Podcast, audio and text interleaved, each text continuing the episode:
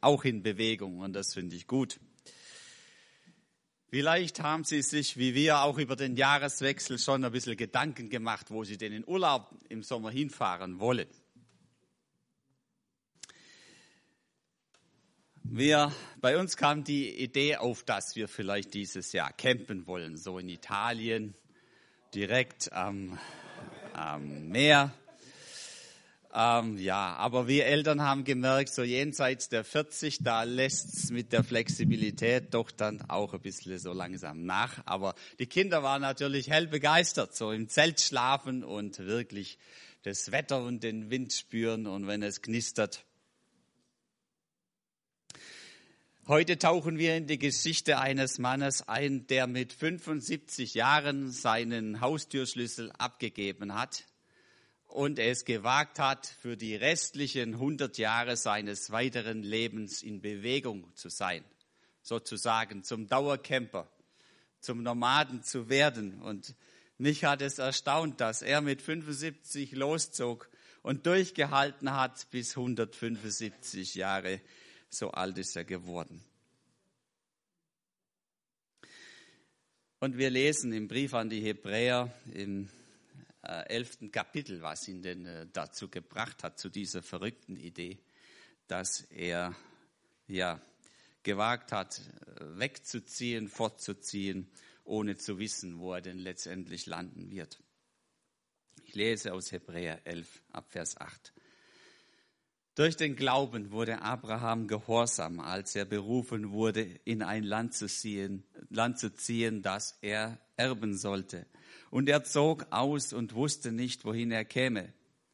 Durch den Glauben ist er ein Fremdling gewesen in einem, in dem verheißenen Lande wie in einem Fremden und wohnte in Zelten mit Isaac und Jakob, den Miterben derselben Verheißung. Denn er wartete auf eine Stadt, die einen festen Grund hat, deren Baumeister und Schöpfer Gott ist. Diese alle sind gestorben im Glauben und haben dies, das Verheißene nicht erlangt, sondern es nur von ferne gesehen und gegrüßt und haben bekannt, dass sie Gäste und Fremdlinge auf Erden sind. Wenn sie aber solches sagen, geben sie zu und verstehen, dass sie ein Vaterland suchen. Und wenn sie das Land gemeint hätten, von dem sie ausgezogen wären, hätten sie ja Zeit gehabt, wieder umzukehren. Nun aber sehnen sie sich nach einem besseren Vaterland, nämlich dem himmlischen. Darum schämt sich Gott auch nicht, ihr Gott zu heißen, denn er hat ihnen eine Stadt gebaut. Und Herr, nun setze auch uns heute Morgen in Bewegung, dass wir wieder neu aufbrechen mit dir. Amen.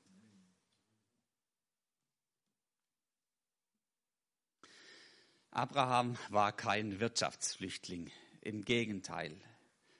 Sie waren betuchte Leute, Leute, die eine Kultur mitbrachten, die aus dem damaligen Zentrum der Welt kamen.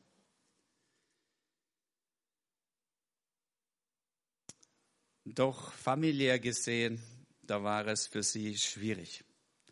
Sie waren sozusagen in einer Sinnkrise dadurch, dass sie keine Kinder bekommen hatten.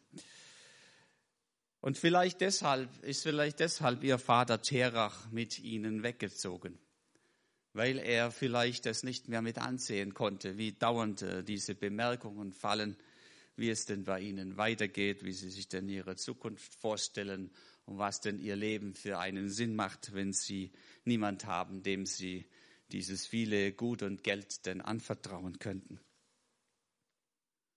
Lot war auch noch mitgezogen, auch so eine ja, schräge Existenz, weil der Vater verstorben war und er wurde dann irgendwie in diesem Dreieck da mit großgezogen. Also mehr oder weniger die Gescheiterten sind ausgezogen, sind weggezogen von zu Hause. Aber wir fühlen und spüren auch in diesem Text, dass äh, Terach, der Vater und auch ähm, Abraham, dass es Menschen waren, die ihr Leben Gott hingehalten haben. Diesen Gott, den sie vielleicht noch so wenig kannten. aber von dem sie wussten, dass es ihn gibt. Hinter diesem ganzen Kult, den sie in ihrem Land, aus dem sie kamen, so erlebt haben mit seinen Götzen und was es da so gab. Und da hinein spricht Gott. Er ruft sie heraus und er will, dass sie ihm vertrauen. Er will aus ihrem Leben aus ihrem gescheiterten Leben etwas machen. Und er gibt dem Abraham ein Versprechen, dass er ein großes Volk von ihm, aus ihm machen wird. Dass es dazu führen wird, dass jeder Mensch, der über diese Erde geht, einen Segen bekommt über ihn, über seine Familie. Und daraufhin forderte er ihn auf, sein Land zu verlassen. Da ist die Frage an Sie, an mich heute, wo sind unsere Fragen, die offen geblieben sind in unserem Leben? Die Frage nach Sinn, nach Bedeutung, wozu wir denn da sind auf diesem Erdenrund, wozu es unsere Familie gibt, Und er möchte mit dir reden da, wo du dein Leben ihm hinhältst. Er möchte dir ein neues Versprechen geben, wo du wieder merkst, dass mit ihm dein Leben sich lohnt, dass Segen ausgeht zu den anderen Menschen, dadurch, dass du mit Gott deinen Weg gehst. Obwohl du vielleicht das Ziel noch nicht kennst, obwohl du vielleicht noch überhaupt nicht weißt, was denn daraus wird. Bist du bereit, wie Abraham mit Gott loszuziehen auf Neuland, das dir bisher unbekannt war. Im Glauben aufbrechen in ein neues Land.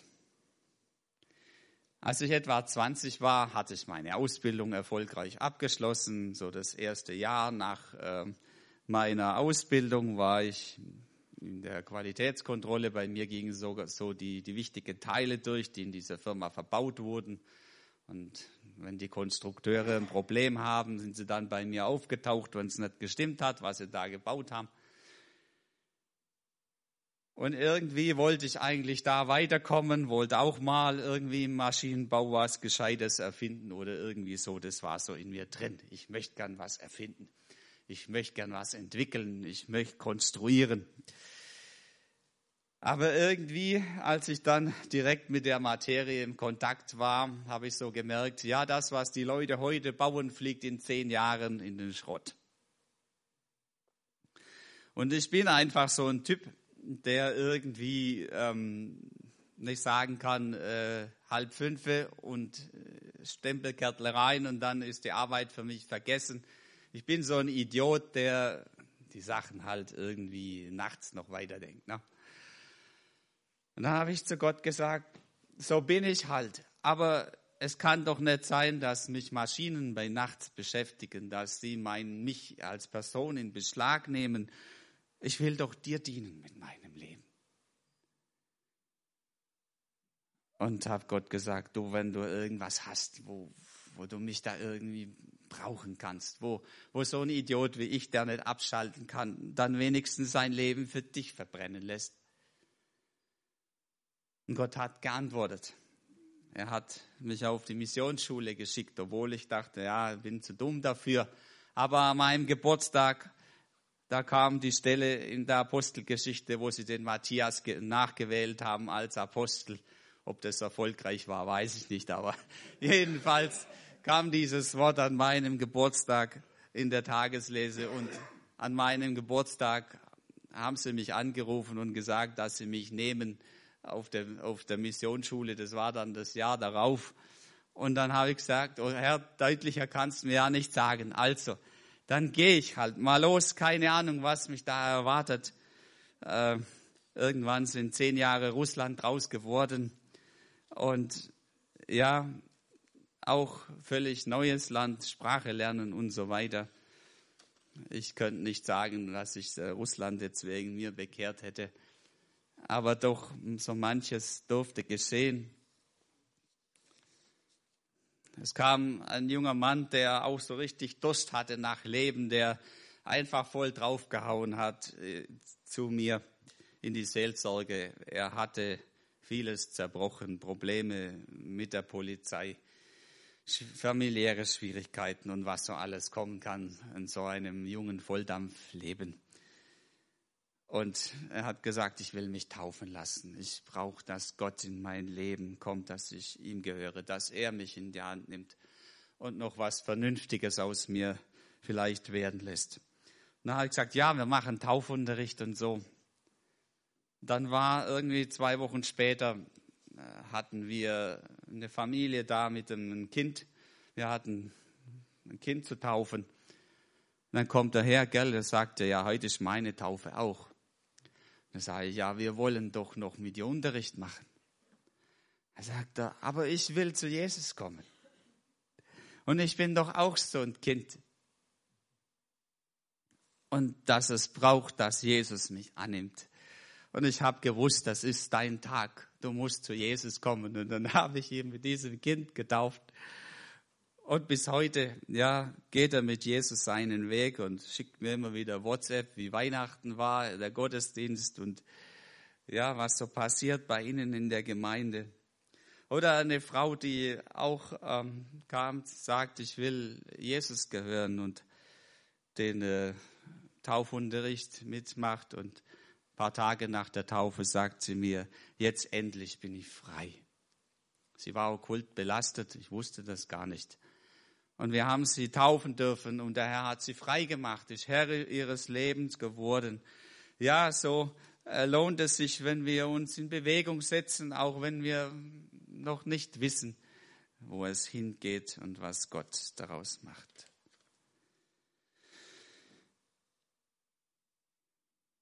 Und heute stellt sich für uns neu die Frage, was gibt unserer Familie Sinn? Reicht es, dass wir aufstehen, Frühstück machen, Brote schmieren, in die Schule gehen, wieder heimgehen, Hausaufgaben machen, irgendwann müde ins Bett fallen und den nächsten Tag wieder das Gleiche?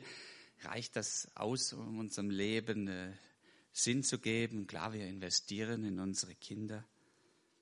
Aber braucht es nicht auch trotzdem für uns eine Berufung als Familie, wie wir Gott dienen? Manchmal sprechen wir immer nur, solange die Leute jung sind von Berufung, was Gott mit ihnen vorhat.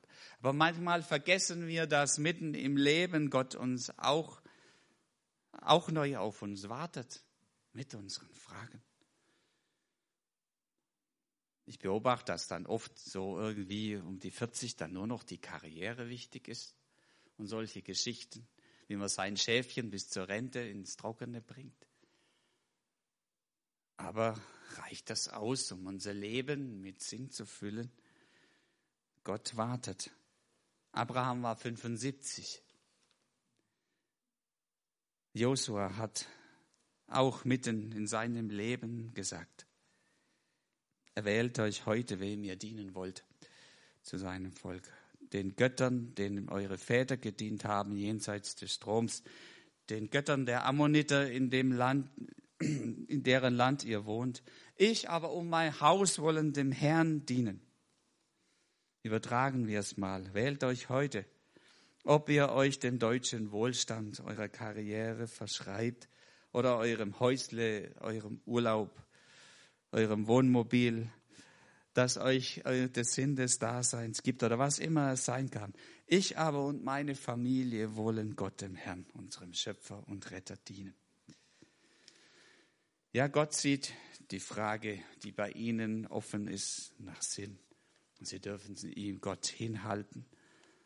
Und wo wir bereit sind, Schritte zu gehen, da bin ich der festen Überzeugung, dass Gott redet dass er irgendwo uns in Bewegung bringt, dass wir merken, Gott nimmt uns mit hinein in seine Geschichte, dass sein Segen hinausgeht zu den Menschen, zu jedem Menschen. Gott hat eine Mission. Gottes Mission und Migration. Wie gesagt, er ging in ein fremdes Land. Lange war es so, dass aus Deutschland und aus den westlichen Ländern Missionare hinausgezogen sind in alle Welt. Heute kehrt sich die Situation eher um. Wir hatten hier im Sommer drei Missionare aus ähm, Ägypten. Können Sie sich das vorstellen?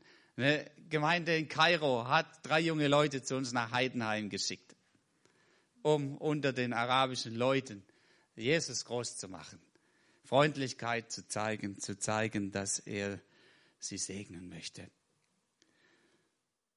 Wir haben im Verband einen Missionar aus Brasilien, der unter jungen Leuten anfängt, ja, Jesus ihnen zu zeigen, wer Jesus ist.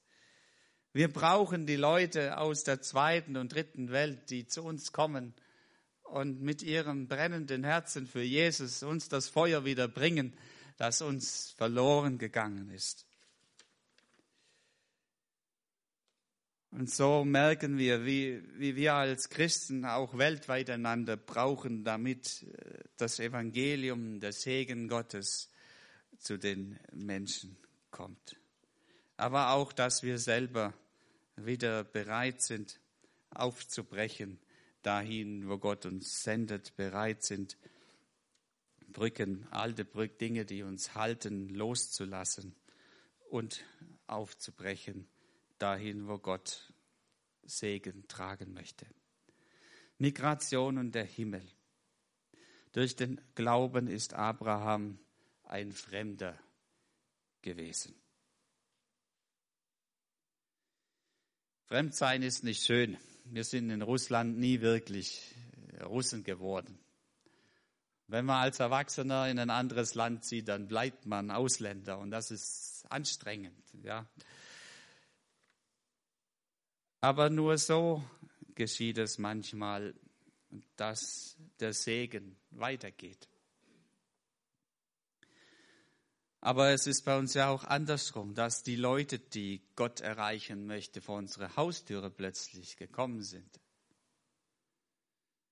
Und sie kommen, weil sie denken, dass hier ihr Leben gut wird.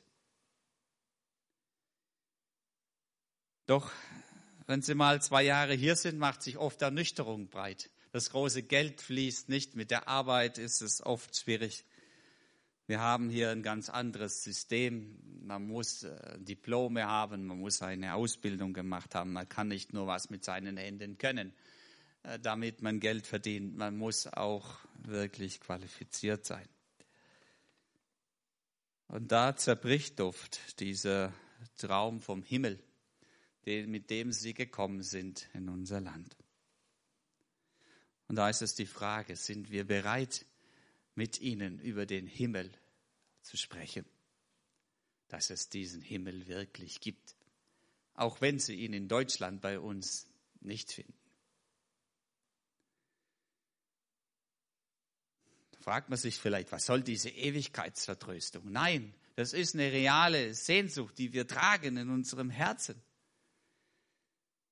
So wie Abraham auch diese himmlische Stadt gesucht hat. Es ist die Antwort auf eine reale Sehnsucht, die wir in sich tragen, in uns tragen, wo wir, dass wir einen Ort brauchen, wo wir 100% sicher sein können, wo wir 100% geliebt und akzeptiert sein können, wo wir 100% leben können. Und deshalb mache ich uns Mut, dass wir diesen Menschen das Evangelium sagen, dass Gott uns diese Stadt baut. Und ich hörte eine große Stimme von dem Thron her, die sprach, siehe, die Hütte Gottes bei den Menschen. Und er wird bei ihnen wohnen und sie werden sein Volk sein. Und er selbst, Gott, wird mit ihnen sein und wird ihr Gott sein.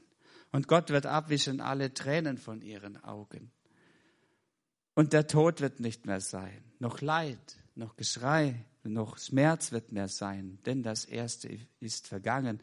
Und er auf dem Thron saß, sprach, siehe, ich mache alles neu.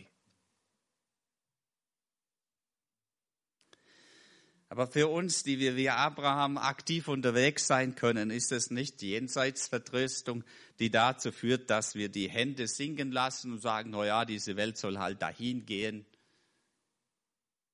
Nein, Abraham hat den Auftrag mitbekommen, dass durch ihn jeder Mensch Segen erfahren soll. Und wenn man in die Geschichte schaut, war es immer die, die Menschen, die den Himmel in ihrem Herzen hatten, die etwas tun konnten in dieser Welt, damit wieder Leben aufbricht.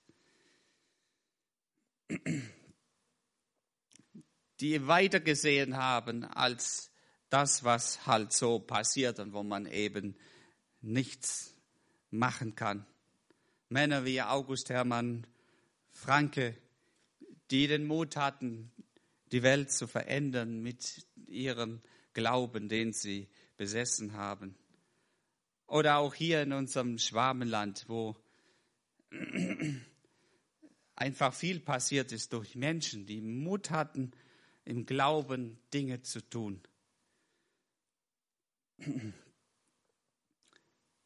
Ich habe jetzt gerade den Namen vergessen von dem Diakoniegründer. Wie heißt er nochmal hier in Reutlingen? Gustav Werner, genau. Der hat gesehen, wie in seiner Zeit die jungen Leute, die weißen Kinder rumhängen auf den Dörfern, keine Schule besuchen und nur Lumperei lernen. Und er hat sie eingesammelt und hat sie verteilt auf die Familien, hat Waisenhäuser gegründet. Und letztendlich war einer seiner Schüler einer gewesen, der es dazu gebracht hat, dass Deutschland mobil wird und wirklich Auto fahren kann. Maybach war einer seiner Waisenkinder, die er großgezogen hat. Und dann kam Karl Benz, den hat er geholt, weil er als Pfarrer halt von Technik keine Ahnung hatte. Und der hat diese Werkstatt aufgebaut und er hat dann diesen jungen Mann, äh, diesen Maybach, mitgenommen nach Köln zu Deutsch. Da sind sie dann weitergezogen. Da haben sie gelernt, wie man Motoren baut. Und dann sind sie zurück nach Untertürkheim. Und da hat das Auto wirklich fahren gelernt. So ist wirklich bedeutendes Geschehen durch einen jungen Mann, den dieser Pfarrer aufgelesen hat, aus der Straße bei Reutlingen da unten. Und heute sehen wir wieder, wie viele Flüchtlinge irgendwie es nicht hinkriegen, irgendwie in Arbeit zu kommen, weil sie in unser System nicht passen. Und da frage ich mich, wer wacht auf und sagt, hey, wie können wir es schaffen, dass diese Leute auf die Zielgerade kommen? Oder sagen wir, oh ja, da kann man halt nichts machen, die passen halt nicht rein. Oder jetzt können wir kurz die Folie angucken. bei unserer letzten Gemeindekonferenz haben sie plötzlich eine Modenschau angekündigt. Na, ich dachte, was soll jetzt das? Ist doch eine christliche Veranstaltung. Da hatten sie da junge Leute da, die einfach gesagt haben, es reicht, dass wir so Zeug einkaufen müssen, was Leute für 50 Cent nähen müssen.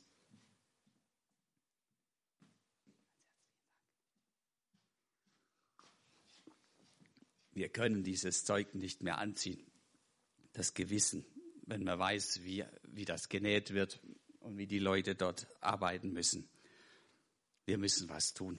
Haben sich drei Leute zusammengeschlossen, haben in Indien eine Nähwerkstatt gegründet, wo sie junge Frauen aus der Zwangsprostitution holen und als Näherinnen ausbilden. Und sie nähen diese Sachen dort. Und genau, Mal noch eine weitere machen. Ja. Es hat mich begeistert, dass Leute nicht einfach sagen, ja, da kannst du halt nichts machen. Wie kommen wir gegen H&M und solche Firmen an? Nein, sie, drei oder vier junge, fähige Leute, haben es geschafft, wirklich ein kleines Pflänzchen anzufangen. Das wird nicht gleich die Welt umdrehen, aber es ist ein Anfang dass äh, Menschen fair leben können und dass, ja, wir Christen müssen uns ja auch anziehen, dass man auch was kaufen kann, wo man sagen kann, die Leute können auch leben, die das genäht haben. Ja, so macht uns dieser Text von Abraham, seine Geschichte, Mut aufzubrechen. Aber vielleicht sagt jemand, meine Beine laufen gar nicht mehr. Wie kann denn ich aufbrechen? In meinem Gemeindepraktikum habe ich hier auf der Alp eine Frau kennengelernt, da in Bühlehausen. Albi-Saft haben Sie bestimmt alle, alle schon mal getrunken, so aus diesem Albi-Clan. Die sitzt im Rollstuhl. Aber in ihren Gedanken ist sie so weit unterwegs, in ihren Gebeten. Und da merkt man, äh, diese Frau ist eine Institution. Die fragt nach, wie es denn geht. Sie bewegt irgendwo diese Welt. Sie trägt Gottes Segen weiter. Wie viele ältere Geschwister sind weit unterwegs in ihren Gebeten durch die Welt. So ist es egal, wie mobil äh, wir sind oder nicht, wie jung oder wie alt. Gott bewegt unser Herz, wo wir kommen mit unseren Fragen, wo wir dürsten nach Sinn. Und da redet er zu uns und zeigt uns, wie Segen weiterfließen kann zu den Menschen und wie wir ein Segen sein können für die anderen, wie wir in Bewegung kommen und wie durch Gottes Geist die Welt bewegt wird. Amen.